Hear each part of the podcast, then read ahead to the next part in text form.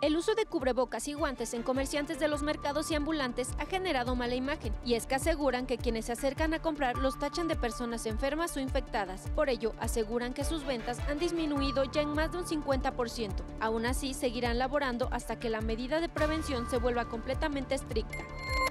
El OSAPAT no tiene previsto realizar descuentos durante el periodo de contingencia a propósito de COVID-19, por lo que las cajas de pago se mantienen operando de forma normal, tanto en las instalaciones del organismo como en la zona centro. Las condonaciones que se requieran deben llevar el visto bueno de los directivos.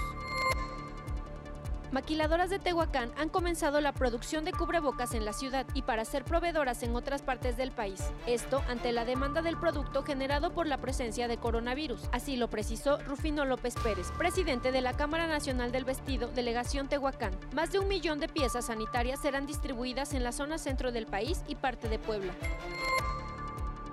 A través de las redes sociales, médicos particulares se han ofrecido para dar asesoría a personas que pudieran estar infectadas con COVID-19, señalando que esta medida es para evitar que salgan de casa y que puedan difundir el virus tanto en el transporte público como en los hospitales o clínicas particulares en las que pudieran ir, por lo que se ofrece atender vía telefónica o a través de videollamadas con el fin de canalizarlos directamente con el área correspondiente, si se cuenta con todos los síntomas relacionados con esta pandemia. Ante esto, la jurisdicción sanitaria se ha mantenido al margen de este tipo de ofrecimiento.